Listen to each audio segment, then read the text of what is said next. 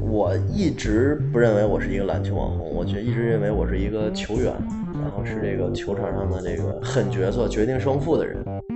我觉得这些除了 CBA 以外的球员，现在都算草根球员。很多时候钱是可以解决很多很多问题的。虽然可能劝告你、忠告你、阻止你的是你爸妈，但是我觉得你也可以有说不的权利。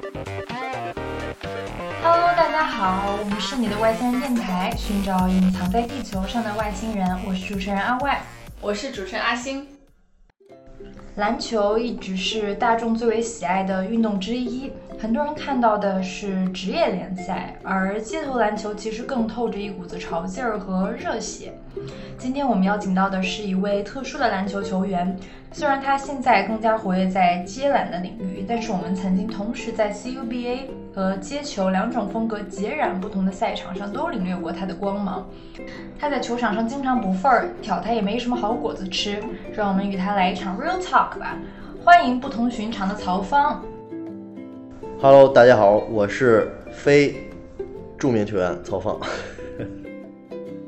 哎，如果让你用三个词去描述你的球风，你觉得会是什么？简单硬朗，然后就两个就够了。那你最喜欢的球星是谁？我最喜欢阿伦·艾弗森，就是因为他性格比较特立独行，对抗全世界的那种。好，你最爽的比赛是哪一场？为什么嘞？最爽的比赛，因为现在想我也想不出来最爽的比赛，因为我感觉赢了就都蛮爽。你现在让我就挑一场的话，我还就想不起来，突然。那最惨的呢？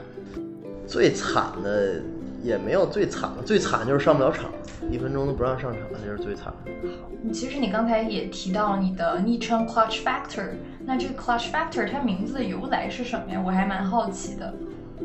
呃，其实玩二 K 的人都知道，这个 Clutch 就是一个在比赛中关键时刻的这个球员能力值。然后 factor 呢，就是跟它的字义翻译过来，其实就是呃制胜因素或者说关键因素。哎，那你为什么会喜欢七十七号呢？因为我从小喜欢我的这个学长，因为他穿七号。然后后来上了大学之后，大家都知道，其实最开始，呃，比赛里边只能穿到二十号吧，其实就不可能穿到就是大几十号。但是后来打街球，我们队有七号，那我只能穿七十七号。就是从我们之前对你的了解来说，你其实好像并没有从小就去喜欢打篮球，你甚至是搞田径的。那你是从小就喜欢运动吗？或者说是因为什么机缘开始喜欢上篮球的呢？我从小是练二百米、四百米的，然后小学的时候打过几年乒乓球，然后后来可能我有一哥哥，因为我哥哥喜欢什么，那我就跟着他打嘛。后来他比较喜欢篮球，然后我就跟着他一块打打篮球。所以就慢慢的就喜欢上篮球，但是篮球跟田径不一样，它就是有队友，然后可以有对手。为了打篮球进入 CUBA 选秀 CBA 做接篮的王者，你都放弃过什么吗？放弃过什么呢？就是选秀的时候，可能为了为了篮球放弃过熬夜、抽烟喝酒，然后好好训练，保证训练。然后，但是其他的其实倒没有放弃过什么。嗯，其实，在我看来，你就是特别像哪吒的形象，身高不是很高，接触篮球晚，甚至可能没有篮球的天赋，但依然不去信命这个东西。那这背后其实也是一次次的挑战和失败。你现在对那些失败是怎么理解的呢？就是打篮球这东西，它就是有赢有输的。因为我我感觉，你比如写个作文什么的，可能你觉得他写得好，我觉得他写得好，但是打篮球就是谁得分高谁赢。所以胜败也是挺正常的，其实就是尽最大努力去赢球。如果你就是尽最大努力去输了，其实也没什么，因为没办法，这就是有胜败。有人质疑过你吗？其实很多啊，你包括现在也会有人说你打得不好啊什么的。其实这都是篮球一部分，你要回应他们的唯一方式就是好好打球。那你有没有一些对身高没有特别优势的篮球爱好者的建议啊？篮球跟学习一样，你就得这个努力。你比如说投篮不好就练投篮，跑得慢就多去跑，然后跳不高就多去跳。其实去还挺简单的篮球，就是你把时间精力放在上面，你就慢慢的就肯定会比别人强。你是如何慢慢将打篮球变成自己的事业的呢？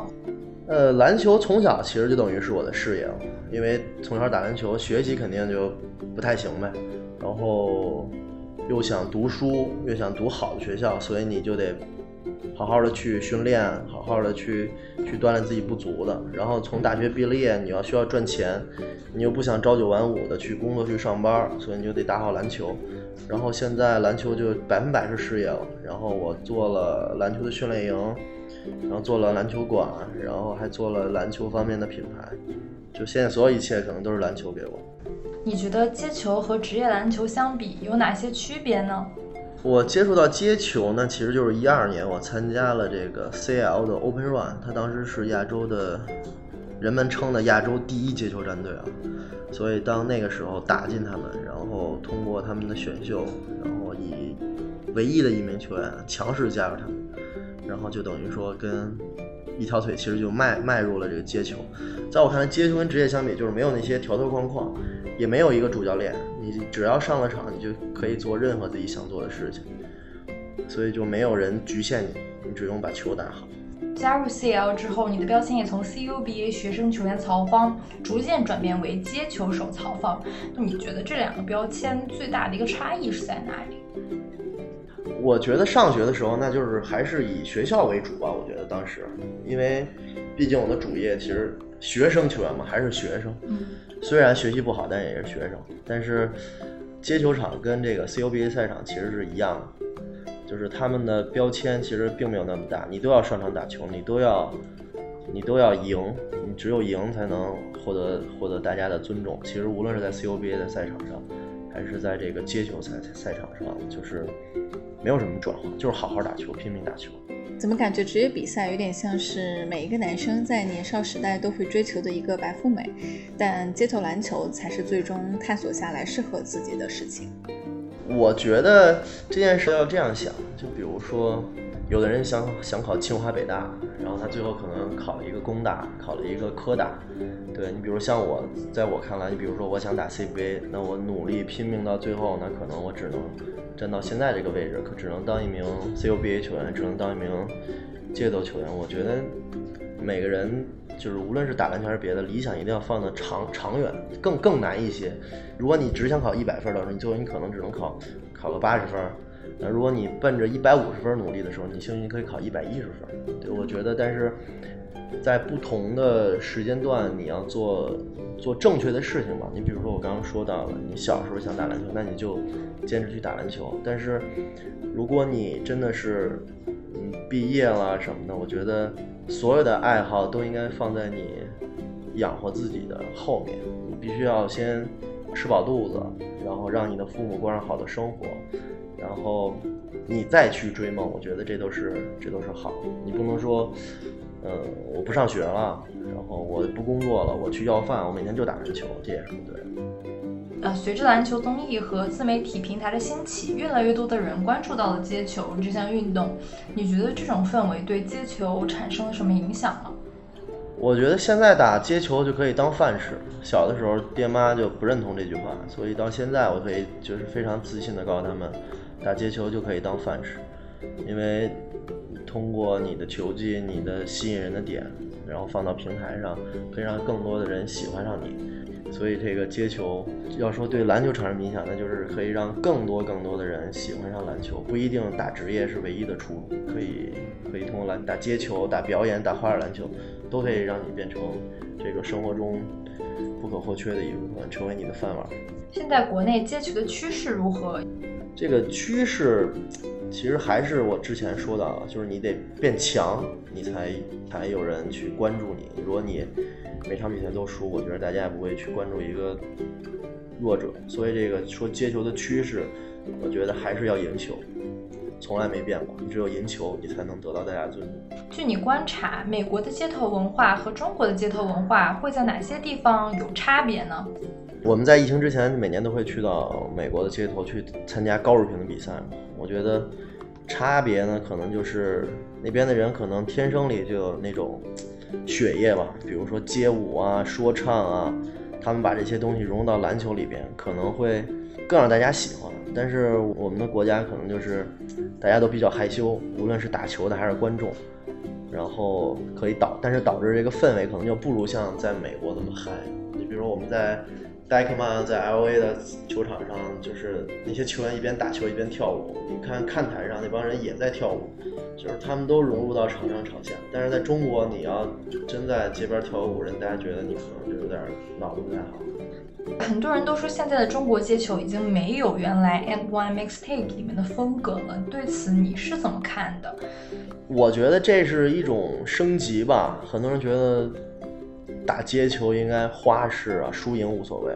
我觉得我从小就不那么看。我觉得你再花再花式，你都要把球打进去得分。所以我觉得现在我觉得要比以前的好。然后我觉得这种改变也是一个非常好的改变。那你觉得你现在是所谓的那种篮球网红吗？我一直不认为我是一个篮球网红，我觉一直认为我是一个球员，然后是这个球场上的这个狠角色，决定胜负的人。那你会怎么看篮球网红这事儿？我觉得现在的，你比如说草根啊，我觉得这些除了 CBA 以外的球员，现在都算草根球员嘛。我觉得这些网红也有自己的优势吧，他们可能比他们。赛场下的人格魅力更大，我觉得网红没有什么不好，但是他们可能会其他地方就是吸引眼球嘛，可能会做一些就是更吸眼球的事嘛，比如说夸张的上篮啊，说一些比较夸张的话，引起大家的热潮啊，我觉得都没问题。而且我觉得中国篮球就是应该这个职业篮球跟草根篮球共同结合到一起，然后大家都在各自的领域里边发光发亮，我觉得挺好。很多人会觉得说，你作为控球的后卫，在综艺当中表现的非常的个性，更喜欢个人的进攻。你自己是怎么理解他们的这些观点的？我觉得每个人跟每个人都不一样啊，就是喜欢纳什的，可能你喜欢传球；喜欢艾弗森的，那当然要进攻了，对吧？嗯。你比如说喜欢吃川菜的，他不可能，对吧？喜欢吃烤串。你现在打球的强度和频率如何嘞？可能就不如像以前在大学的时候天天训练，高中天天训练，包括大学毕业那几年的时候，像冲击 CBA 那种，每天就逼逼迫着自己训练嘛。现在的强度就也说不好，我这星期不想打球，我就这星期都不打球；但是我要这星期每天都要打球，我就可能一星期每天都去打球。那还是一个蛮随意的状态的，就挺享受的一个节奏。我们其实有关注你的朋友圈嘛，我们其实很开心有看到你在打球的时候有带我们的外星人电之水，所以在这里呢，也想给我们的听众朋友们发一个福利，大家可以在淘宝搜索外星人饮料，进到我们的淘宝店铺之后，给客服发送暗号外星人电台。就可以领取到我们满九十九元减二十六元的一个限定的优惠券。外星人电解水，零糖零卡，可以快速补充人体所需的钾、钠、锌等电解质。补水就喝外星人电解质水。你有遇到过什么难以释怀的质疑或者评价吗？嗯，球场上发生过很多很多事情嘛，比如说难以释怀的，我觉得除了生死以外的都是小事。这没有什么能让我难以释怀。你人生中最迷茫的时刻是什么时候？最迷茫的时候可能就是大学临近毕业的时候吧，因为当时这个个人的状况比较特殊嘛，然后有感情方面的问题，然后也有家庭方面的问题，然后最重要的其实就是我爸爸那段时间生病了，然后呢，我妈他们可能说照顾到我赶上，没告诉到我。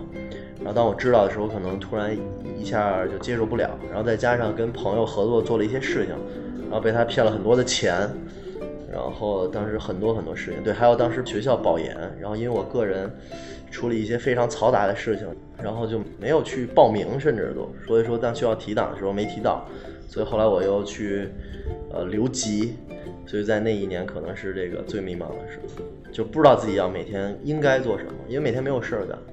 然后对，对现状发生的那些特别糟糕的事情又无能为力，对，所以那段时间可能是最迷茫的时候。所以你是那个时候抑郁的吗？主要的其实还是我爸生病吧，其实这是最重要的一点，就是当时已经很很很糟糕很糟糕了，但是这个父亲生病可能就是压死骆驼的最后一棵稻草吧。对，然后你比如像那些。你比如说自己感情上的事儿，然后自己学习上的事儿，包括被人骗钱，我觉得这还好，很多时候都是钱是身外之物嘛。其实当时也劝自己，但是唯一就是我爸一生病，然后这些事儿聚到一起，然后突然就自闭了，确实不行。真的还蛮感谢你跟我们分享这一段经历的，因为我们也没有想到在这次播客里面你会愿意去主动和听众们去承认并分享这件事情。那我们今天呢，也是想要借此机会去问一下，你现在再回首去看的话，这段经历到底带给了你什么？当时又是怎么走出来的呢？其实就是这这段经历，其实也是让我现在就是无比开朗，把什么事情都能想得很开，没有任何人可以就是影响到我做事或者影响到我心情。面对这个网上的一些恶语啊，然后身边的朋友可能做一些比较糟糕的事情，都不能激怒我的原因吧。那段经历其实也现在看没什么，但是当时对自己的打击确实很大，不想吃饭，也不去睡觉，也不出去跟朋友这个社交。然后还是比较黑暗，然后也有去医院去参加这个疏导小组什么的，然后后来可能就是通过自己出去旅游，去了趟去了趟云南，去了趟拉萨，然后主要还是花钱，花了好多钱，然后回来一下就就茅塞顿开了，就就没什么事儿。但其实也可能正是因为这段经历，成就了你。一个比较矛盾的存在，因为你的球风和性格都是比较霸道，甚至是有侵略性的。但同时呢，我们有通过和你多次的交流，感受到你有非常强的一个同理心，你整个人的一个思想和状态也是很豁达。哎，我觉得就是，嗯，现在看其实是有非常非常紧的联系嘛。其实当时抑郁呢，可能跟自己的生活状态，跟自己从小的这种。生活习性其实是息息相关的嘛。我觉得那件事情之后呢，我就可以更加的这个了解自己吧。可能以前没那么了解自己，但后来就发现自己会因为无论你过得有，比如说有钱也好，没钱也好，你会因为看到那些不如你的人，你会怜悯到他们。然后，但是你同时又看到那些非常比自己富有的人人的时候，你就觉得。也没什么，就是你只要好好的做自己的事儿，你有一天你可能会跟他们一样优秀也好，就是让你没有嫉妒心，然后你也会同情那帮需要你帮助的人，就包括我现在的公司里面有很多这个比自己小的小朋友嘛，其实他们在来我这儿之前，其实工作状态啊、生活环境其实都非常糟糕。所以，但是我可以就去给他们，就是远远超过他们能力范围之内的这种薪资吧，可以让他们更好的去去工作啊，去去生活。我觉得，就通过做这样的事儿，可以让我感到就特别的高兴。对，所以跟那段还是蛮有重要的。你有被朋友骗过很多次，感觉你现在还相信他们？对，像当时骗我的人，其实我这人就是。就事论事嘛，就玩不到一起的人就就干脆不玩了。其实也这么长这么大，其实有很多人就根本就不再联系了。但是我感觉我还是现在也还是跟小时候一样，还是比较容易相信人，就是觉得别人不会骗你啊什么。哎，那如果让你给我们的听众一些建议的话，你会给什么？就是我得在这告诉大家一件事，就是你得好好赚钱。就是很多时候钱是可以解决很多很多问题的。比如说你有你不高兴的时候，你买了件东西，你出去玩坐了头等舱，住了五星级酒店，都会让你心情变得非常非常好。这样说可能不太对啊，可能说就坐经济舱住不好的酒店，可能也会怎么怎么样。但是我觉得，就是物质可以改变你的心情。也也希望大家好好努力，好好赚钱。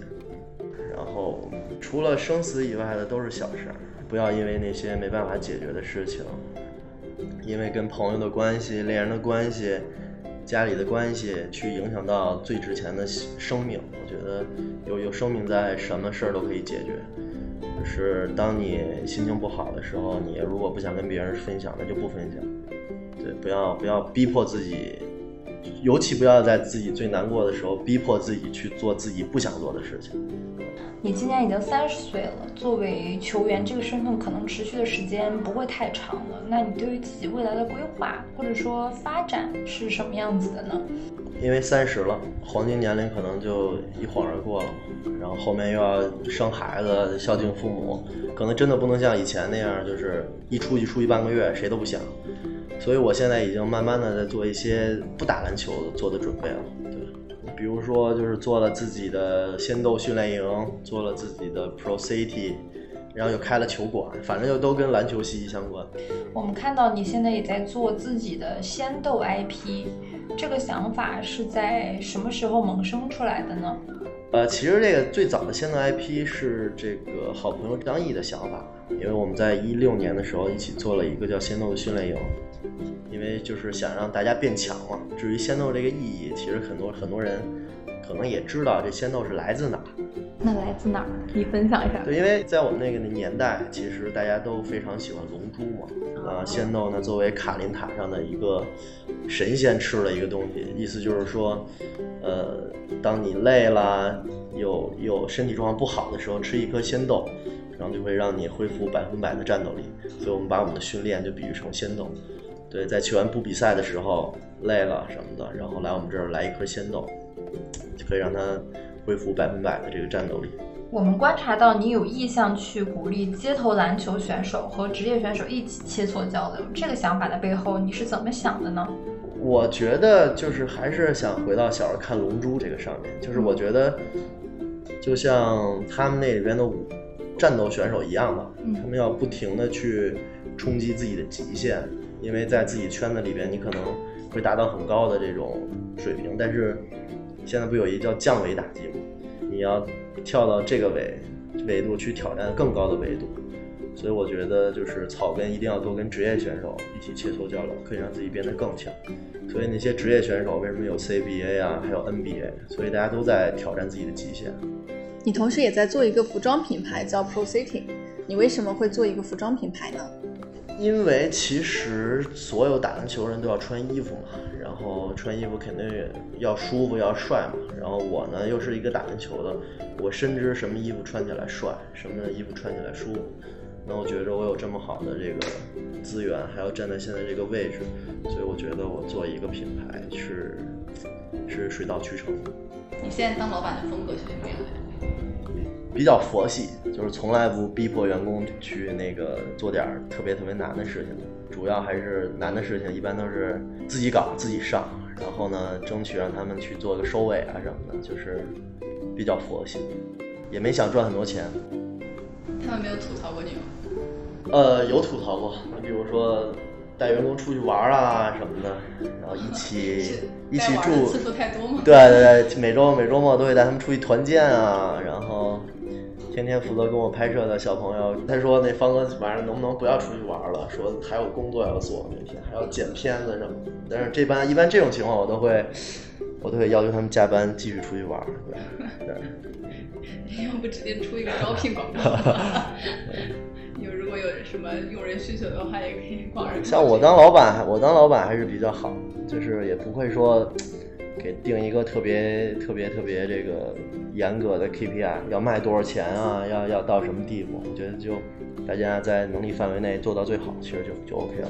但这个不也很矛盾吗？你刚刚一直在说是说，就是鼓励大家去够自己够不到的东西，嗯，追求一百五十分能够达到一百分。但你当老板之后，你有对人的管理方式。这个东西就是在追求自己嘛，就是很多人都严于律己嘛。对吧？就要求自己不强求别人。对自己，因为你比如说我们的销售啊，我们的训练师啊，其实我能知道他们非常累。对，所以就是在那个之外，就我就不会再要求他们在做一些工作之外的事。对。但是你比如说要出去玩，去个城市什么的，我觉得一定要体验体验当当地的这个这个这个人人情啊什么的，人情世故之类的。出去喝喝酒，玩一玩，我觉得都。一定要去，还挺像我一个朋友的，就我去每跟他一起每去一个地方，他就会强行拉着我，不管愿不愿意，但是过后你就会觉得很感谢他。对，因为因为你像我出去打打比赛的时候，遇到好的城市，我一般会打比赛再待两天，对，待两天，然后去体验一下当地的这种生活啊。嗯，我们看到曹芳是在做球员、球馆老板、基篮 IP 运营者这三种身份的你，会觉得有什么不一样吗？或者说，是否从这三种新身份上感受到关于篮球不一样的东西？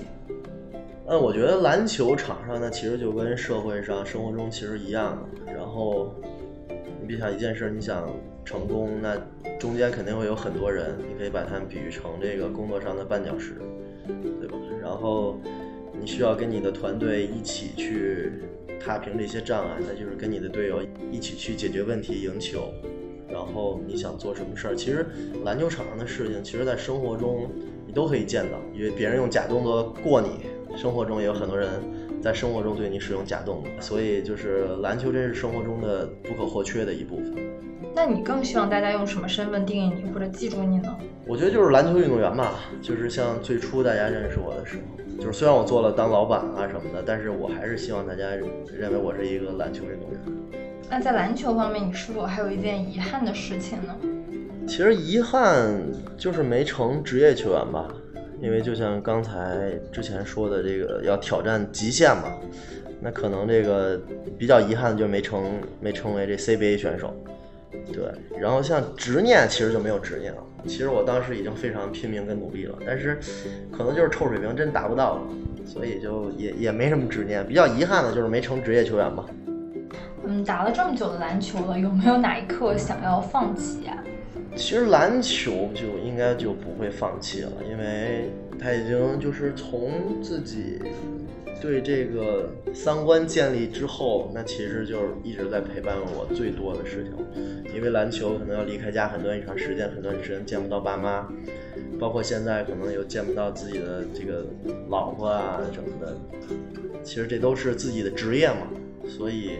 你要说谈及自己的职业，就就不可能去去放弃，因为还有很多人喜欢我，还有很多这质疑等着我去打破。除了篮球以外，你还有什么别的爱好吗？我的爱好就是睡懒觉，就是我是那种晚上不困就不睡那种。然后就是比如说我今天九点就困了，我九点就睡。如果夜里四点不困，我我也不睡。然后平时除了篮球以外，喜欢钓鱼，喜欢养鱼。然后喜欢喝酒，然后就差不多了。那我们也听到，其实你每个阶段都有一些对自己来说很重要的人，能不能请你分享一下你在不同阶段最想感谢的人呢？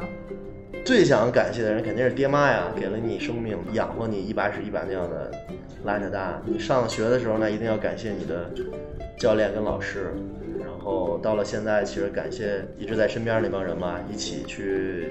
为事业拼打，然后公司里面的小朋友啊，我都离家很远嘛，在公司里工作，然后也感谢自己的合作伙伴嘛，一起付出金钱、付出精力，一起在做一个事儿。听说最近你也求婚成功了，可以给我们分享一些爱情小故事吗？嗯，我跟我老婆一块儿在一起五六年了吧，其实也算挺挺久的了。大家也知道我属于这种东奔西跑，其实在家的时间也不是特别多。然后一到夏天，可能一个暑假可能在家也就待个一个星期、两个星期到头了。其实我觉得，爱情小故事其实就是，就是我我觉得一句话就是说，你的爱人一定可以让你更好的去做自己。就是在目前看来，他并没有说不让我做我不想做的事情，他一直都是支持我。就比如说我想出去打球啊，我想我想去哪儿，他都会支持我，他不会说。去去，比如说你想往东边走，他说你跟我去南边吧什么的，所以我觉得这还挺好的，所以我我们也决定就是结婚了。哎，那最后哈，你就是如果让你对热爱篮球的年轻人说一些什么？以我现在年纪啊，三十岁啊，离开学校很久了，就是你想打篮球的时候你就打篮球，不用听听其他人，就是做你想做的事儿，因为。等你到三十岁、二十八岁、二十五岁的时候，你就已经，你你们已经已经失失去这个机会了。所以我说这句话，那其实就是我很多我的朋友跟我说的，就是我当时特别后悔听我妈的话不打篮球。所以自己的生活一定要自己掌握。虽然可能劝告你、忠告你、阻止你的是你爸妈，但是我觉得你也可以有说不的权利。如果你喜欢打球，那就去打球。如果你喜欢去说唱，你就去说唱；你喜欢玩滑板，就玩滑板。好了，本期内容就到此结束了，感谢您的收听。希望您和我们一样，今天通过这期节目了解到了一个不一样的曹芳。外星人电台将持续收集更多地球上的外星人的声音，打破传统成见，分享更丰富多元的故事。持续关注我们，愿你也能在这些奇妙的电波间找到属于自己的频率，找到自己愿意坚持的极致热爱。